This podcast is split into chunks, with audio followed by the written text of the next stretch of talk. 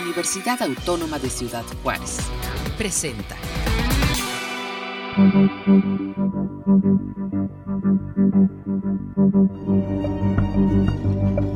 Orbe.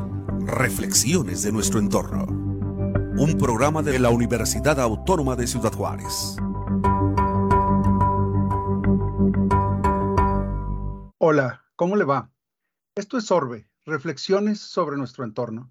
Yo soy Adrián Vázquez, coordinador del Centro de Ciencias Atmosféricas y Tecnologías Verdes en el Instituto de Ingeniería y Tecnología de la Universidad Autónoma de Ciudad Juárez.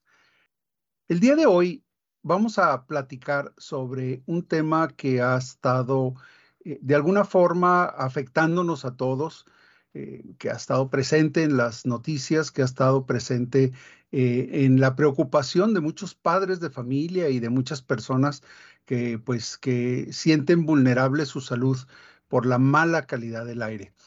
Eh, vamos a platicar sobre lo que sabemos de los impactos del incendio que se registró en la segunda semana de mayo de 2023 eh, aquí en Ciudad Juárez y que de alguna forma ha mantenido cierta preocupación en las autoridades y en la población en general.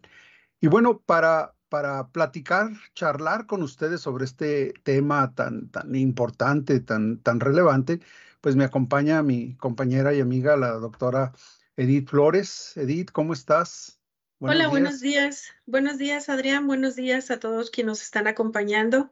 Pues aquí platicando de un eh, tema muy interesante y muy importante para, para toda nuestra comunidad. Eh, y pues esperamos eh, que todos estén igual de interesados ¿no? que nosotros. Edith, el día de hoy invitamos a, una persona que, a la ingeniero Frida Toquinto. Ella, ella es la encargada del Laboratorio de Climatología y Calidad del Aire, ahí mismo en el Instituto de Ingeniería y Tecnología y, en mi opinión es quien ahorita tiene más información técnica sobre lo que está pasando con la calidad del aire en Ciudad Juárez. Frida, buenos días. Bienvenida a Orbe. Hola, ¿qué tal? Buenos días. Buenos días, doctor, doctora y a todas las personas que nos escuchan. Y bueno, pues sí, eh, soy la encargada del laboratorio aquí en el CKT. Y pues soy la persona que está en parte más cercana a los datos, que se dedica a estar manejando los datos de las estaciones que tenemos, a sacar gráficas, a validarlos. Entonces, pues espero que mis comentarios sean de, ayuda en esta plática. Sí, gracias, Frida.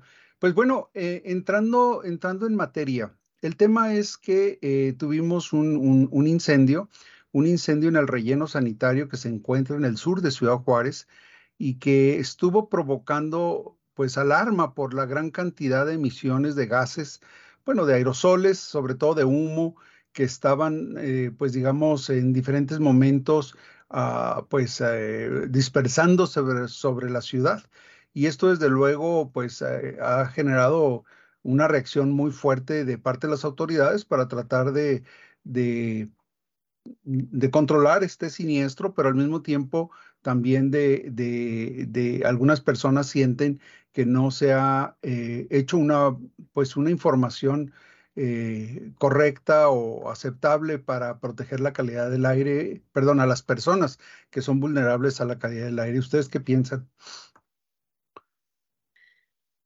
Bueno, yo considero que en realidad no es tanto, o sea, sí estamos viendo nosotros la contaminación del aire, hay personas muy vulnerables a este tipo de contaminación, pero las personas no deberían de estar tan preocupadas por saber los datos de la contaminación. Más bien deberían de estar preocupadas por las acciones eh, a los que ha sido tan recurrente este tipo de, de eventos, ¿no? O sea, no nada más el relleno sanitario ha sido eh, incendiado o hemos tenido esos incendios, sino que ha habido varios otros incendios alrededor de, de nuestra ciudad, pero muchos de ellos han sido ocasionados por las mismas personas en lugares o en terrenos baldíos donde ven un montón de basura o hay personas que van y tiran ahí la basura y simplemente van y encienden para poder eliminar ese bulto de basura que está ahí. O sea, deberíamos estar más preocupados por saber en realidad que esas acciones no deberían de hacerse.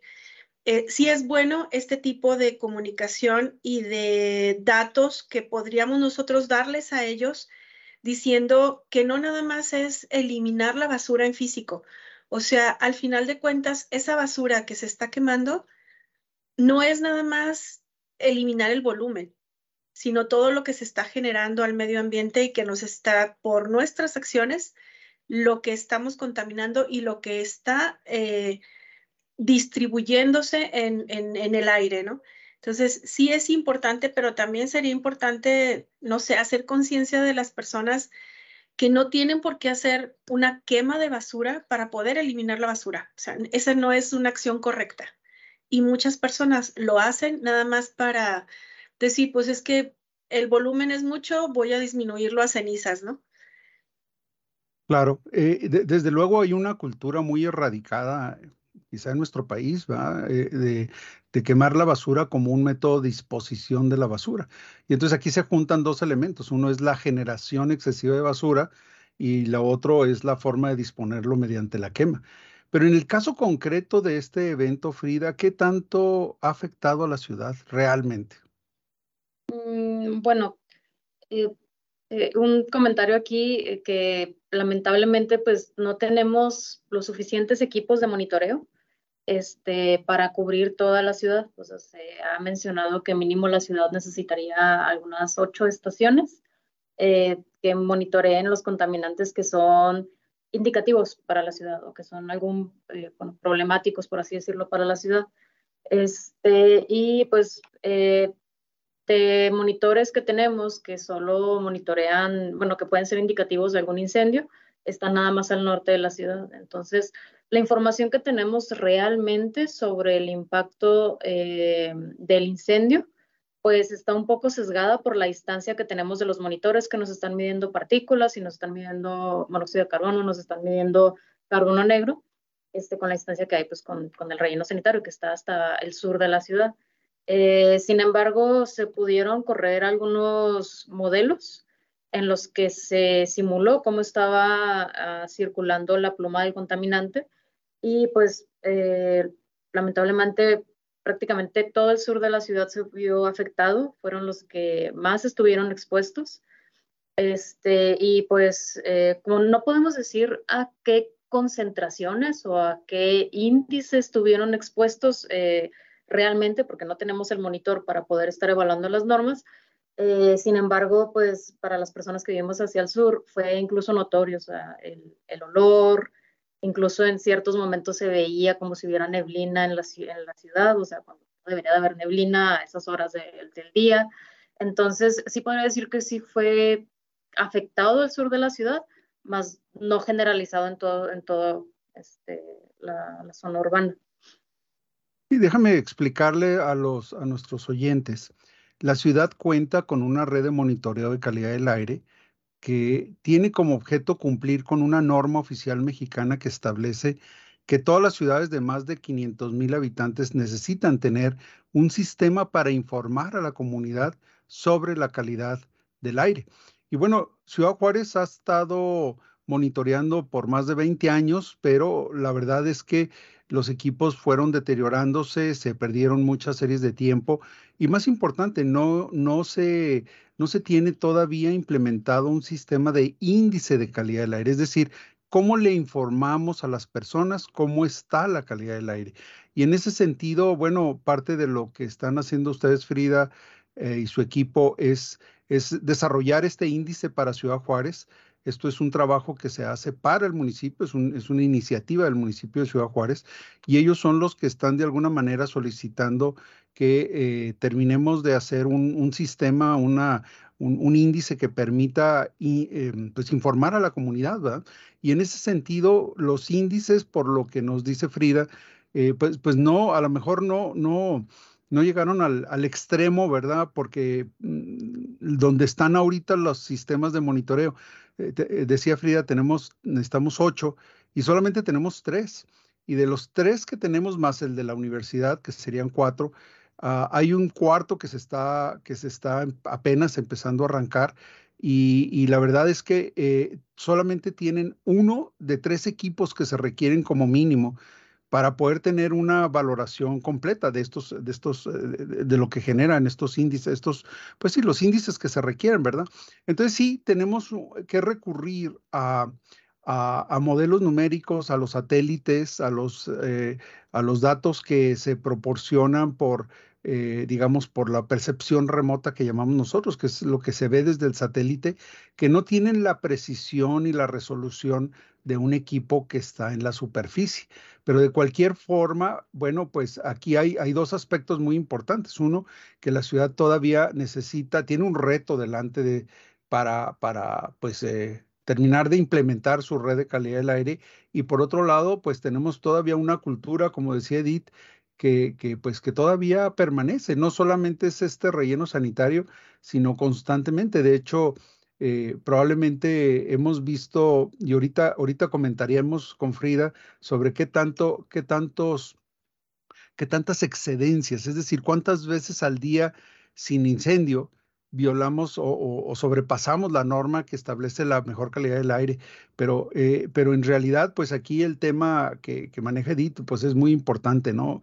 Eh, eh, que esto no es solamente, digo, hoy, hoy, hoy nos estamos focalizando en el incendio del, del relleno porque pues es evidente, pero decías tú, Edith, la quema sigue, ¿verdad? Así es, la quema, la quema, te digo, en terrenos baldíos es muy común. Yo he reportado, ya van varias veces, quemas cercanos a mi casa y tengo que estar hablando a los bomberos para que puedan venir y yo voy de camino a dejar a mis hijos al colegio cuando estoy viendo los incendios, ¿no? Entonces hay personas que se levantan en la mañana y dicen, hoy voy a prenderle fuego a esto. y se ve muy fea la maleza, voy a prenderle ahí. Sí, le voy a prender aquí. Entonces, bueno, eh, generan un montón de contaminación sin tener conciencia de las personas que vivimos alrededor de esos lugares. Y entonces hay que estarle llamando a los bomberos para que vengan. Y lo malo es que hay veces que hay lugares en que es muy difícil que los bomberos lleguen a ti, o sea, lleguen pronto para poder contener ese tipo de, eventos, ¿no? Entonces, pues ya. pues es una distracción y un gasto, ¿verdad? Que tiene que hacer la comunidad en eso. Pues eh, si ustedes eh, me permiten, vamos a ir a una pequeña pausa, amigos. Estamos en Orbe, reflexiones sobre nuestro entorno. Y estoy platicando con la doctora Edith Flores Tabizón y la ingeniero Frida Toquinto Manjarres sobre este problema que ha suscitado el, el incendio en el relleno sanitario de Ciudad Juárez. Volvemos en un minuto, no se vaya. Aquí seguimos en Orbe.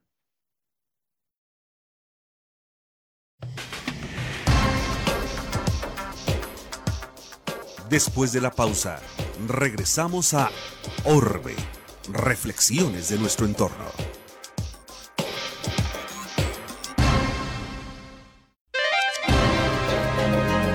Orbe, reflexiones de nuestro entorno. Continuamos.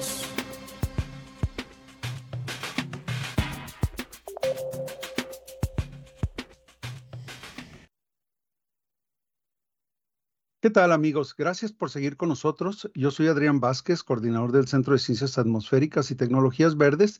Esto es Orbe, reflexiones sobre nuestro entorno. Y el día de hoy estamos platicando con la doctora Edith Flores Tavizón y con la ingeniero Frida Toquinto Manjarres sobre este episodio, esta situación que experimentamos, eh, vamos a decir, en los últimos 10 días eh, relacionado con el problema de, un, incendio en el relleno sanitario de Ciudad Juárez. Y bueno, ¿cómo ha afectado a la comunidad?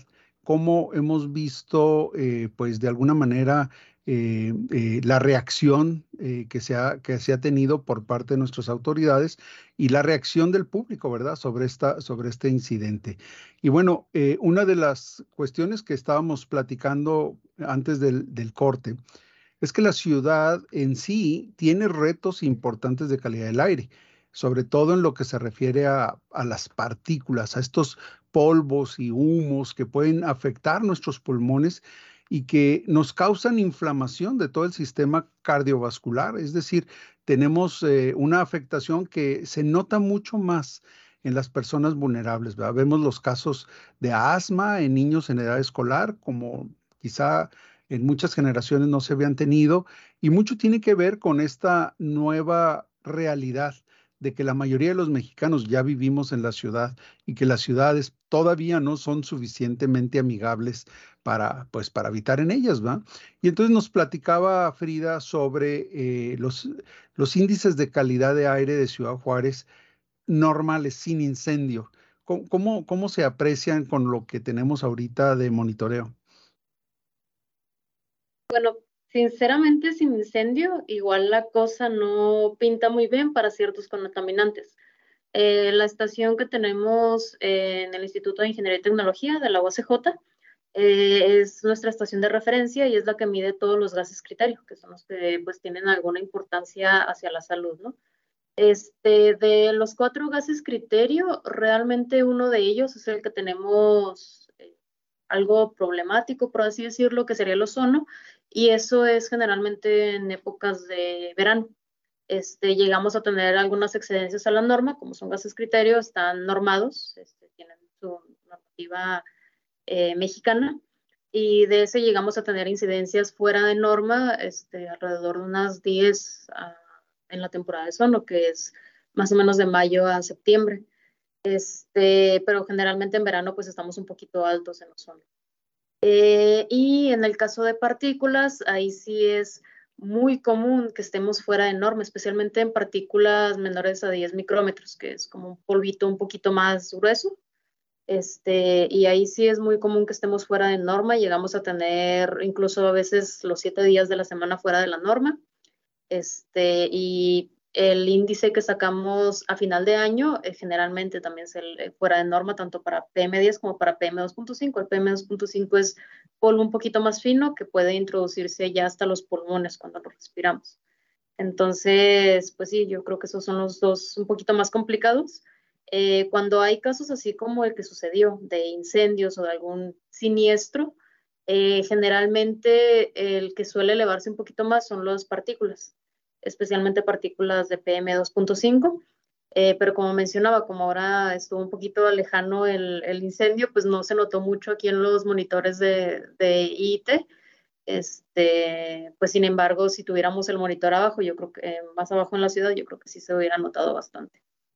Sí, una idea es que tengamos una estación de otra estación de referencia en donde es el centro comunitario de la UACJ, ya en Lomas de Poleo, donde sería, hubiera, si estuviera funcionando, hubiera registrado perfectamente los, los, las concentraciones de este, de este evento.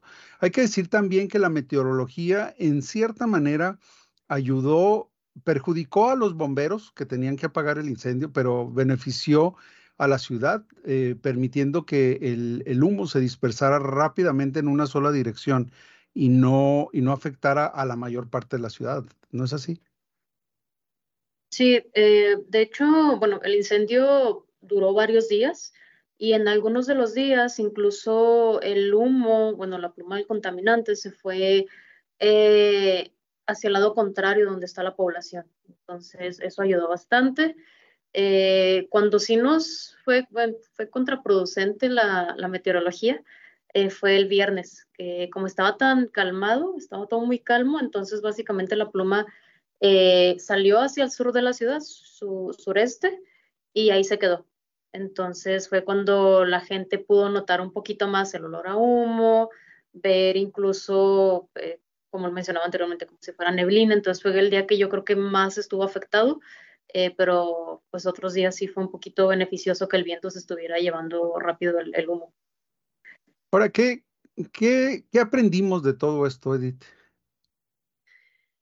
Bueno, eh, yo considero que estos eventos y, el ver los resultados que se obtuvieron, así como nos está platicando Frida, eh, sería muy importante y creo que sería así como que la oportunidad de que se viera eh, la necesidad de que Protección Civil pueda alertar a la población de una manera pronta para que se evite, por ejemplo, salir a las calles sin cubrebocas, evitar que los niños vayan a las escuelas en las zonas más contaminadas y que los adultos mayores también, eh, si es posible, que se queden en sus casas o que salgan con protección, como les digo, cubrebocas. Creo que el cubrebocas, ah, lo estuvimos usando por varios años, durante mucho tiempo, eh, para andar a todos lados, pero creo que en estas ocasiones es nuestra mejor protección para evitar cualquier tipo de enfermedad, como lo estuvo mencionando ahorita eh, también Frida, y dañar nuestros pulmones, ¿no? Entonces, aquí también podríamos ver la oportunidad de solicitar, ¿no habrá por ahí algún donante? alguien que nos pueda, que nos quiera ayudar para comprar y conseguir más eh, eh, sistemas de monitoreo de calidad del aire. Eh, con los cuales se puede alertar, o sea, se podría ayudar de alguna otra manera a alertar a la población de manera pronta en que la contaminación de nuestro aire no es buena y por lo tanto, se, como si fuera un, un evento sísmico, ¿no? Que se alerte a la población con algún sonido y entonces la gente ya sabe que ese sonido significa nuestra contaminación en el aire es mala, por lo tanto debemos protegernos más y sacar nuestro cubrebocas en ese instante, ¿no? Entonces, no sé, sería la oportunidad. Hay, hay, muchos, muchas cosas que, que podemos, pues ahora sí que sacarles ventaja de esto, ¿no? Creo que fíjate que, no sé si ustedes estén de acuerdo, pero creo que esta es una era en la que todo lo vemos en el teléfono y mínimo deberíamos tener una aplicación de calidad ambiental de Ciudad Juárez que nos esté generando, pues digamos, los datos de rigor, temperatura, humedad, eh, que nos dé también información sobre otros fenómenos meteorológicos que nos afectan, como son, por ejemplo, las ondas de calor, eh, todo este tipo de fenómenos que, que, que bueno, la, muchos de nosotros mm, tenemos que salir a trabajar realmente sin saber qué nos espera, ¿va? Así como queremos ver el reporte meteorológico para saber si llevamos paraguas, pues ahora, ahora vamos a tener que llevar el reporte para ver si llevamos mascarilla, ¿verdad? Este, porque la verdad es que se ha convertido ya en un nuevo, en un nuevo parte de nuestra, pues Modo de, vida. nuestra vestimenta, ¿verdad? O sea, llevar uh -huh. tu mascarilla al rato, pues tendremos que buscar modas para, para, para que se combinen bien las mascarillas con el resto de, nuestro, de nuestra ropa, ¿verdad? pero eh, fuera de broma, creo que este es un tema que nos lleva a, una nueva realidad eh, que estamos experimentando en esta ciudad por su tamaño, por su infraestructura, ¿verdad? Todavía tenemos un gran número de calles sin pavimentar, tenemos rezagos muy importantes en materia de pavimentación, que, pues como nos decía Frida, eh, la, calidad del aire termina siendo deficiente casi todo el año, ¿verdad? Y en invierno, pues es todavía cuando, cuando la atmósfera es más estable, que se asienta, digamos, el aire frío, pues es todavía más grave. Y esto, desde luego, nos va a repercutir en, en la, pues en el costo de, la, de mantener nuestra salud. Eh, yo no sé, eh, me imagino muchas personas eh, que conozco que tienen hijos que tienen, pues digamos, esta, estas, eh, estas condiciones ¿verdad? asmáticas, pues que tienen que estar yendo a médicos, que tienen que estar invirtiendo en medicinas y que muchas veces pues priva a los niños de tener una, una actividad física pues óptima. Así es, definitivamente sí. Eh va a ser un nuevo modo de vida. O sea, este nuevo modo de vida en el que nos tenemos que estar protegiendo no nada más de la inseguridad que hay, sino que también de la contaminación que hay día a día, es ya es una manera de vida aquí de nosotros, ¿no? Pero qué mejor que estar informados. Y sí, como tienes razón, fíjate, sería bueno eh, estar checando en el celular algo o que de alguna otra manera llegara una alerta a nuestro celular, ¿no? Entonces, pues la verdad sí, todo el mundo tiene que una alerta. Lo malo es que, bueno, hay niños que no tienen celular, entonces eh, ellos también deberían de saber y conocer si en algún momento algún sonido se genera, es una alarma. Y esa alarma que ellos también sepan que eh, tienen que protegerse de alguna otra manera, entonces quedarse bajo techo, lo que sea necesario, ¿no? Para que ellos también no estén expuestos a este tipo de contaminación. Entonces, sí se me hacía eh, algo más óptimo que fuera una alarma donde todos lo estuviéramos escuchando y todos supiéramos de qué, qué, cuál es su significado y nos protegiéramos. Entonces, Claro, y hay que poner atención a proyectos como el que nos platicó en, en, unas ediciones anteriores de Orbe, Maricruz, eh, ah, este, sobre el tema de las banderas en las escuelas, ¿verdad? Este modelo piloto que se está eh, desarrollando como parte de, de, unos estudios de la UACJ en, en, la colonia 16 de septiembre, me parece, en una escuela preparatoria donde los jóvenes van a estar vigilantes de la calidad del aire y usando astas y banderas, ir indicando al resto de sus compañeros eh, cuál es la calidad del aire y qué hay que hacer bajo esas circunstancias. Eh, el, el, tiempo se nos ha acabado, compañeras, y pues yo quisiera eh, terminar con una última reflexión de cada uno de nosotros antes de, de, de despedirnos y desde luego con, sobre todo con especial atención a los jóvenes que, que, están prontos a entrar a la universidad, ¿qué significa en términos de oportunidad vocacional estas situaciones y estos problemas a los que nos enfrentamos? Bueno, pues una unos, eh, nuevas oportunidades de trabajo, de estudio, de, trabajos de investigación. Eh, los chicos se pueden eh, acercar ahí a CECATEP para poder conocer estas necesidades y que se puedan involucrar en este tipo de problemas para poder encontrar soluciones factibles, ¿no? Soluciones sencillas, pero que puedan ser aplicadas y que sean de una, eh, o sea, que se capten de manera sencilla para, para la población. Y también exhortar a la población que por favor no hagan actos que perjudiquen a la salud tanto propia como la de los demás. Entonces, que hagamos un poquito de conciencia con respecto a eh, este tipo de acciones. No deben de hacerse, todos, estamos, todos salimos perjudicados, no nada más es el hecho de eliminar ese montón de basura, ¿no? Es eh, la materia no se crea ni se, ni se, ni se crea ni se genera, eh, simplemente se transforma, o sea, entonces es una transformación que se está dirigiendo al medio ambiente y todos lo estamos eh, este, saliendo perjudicados con, esta, con estos contaminantes. ¿no? Rida, muy rápido. Micrófono. Eh, me gustaría tomar esto como una oportunidad, que la gente tenga más eh, conocimiento sobre lo que es la calidad del aire, porque pues ya vimos que no es como que estén, tengamos una ciudad con muy buena calidad del aire siempre, ¿no? Entonces, este, pues para tomarlo como una oportunidad para que se informen, para presionar un poquito más para tener una mejor red de monitoreo e implementar correctamente los índices. Y también me gustaría hacer este, una mención, estamos trabajando en un eh, reporte sobre cómo estuvo la calidad del aire en la ciudad durante el incendio. Eh, son cosas preliminares, este, información científica y pues son los hechos que ocurrieron. Este, y si están interesados en, en, recibir este reporte, pues pueden mandarme un correo a frida.toquinto.uacj.mx.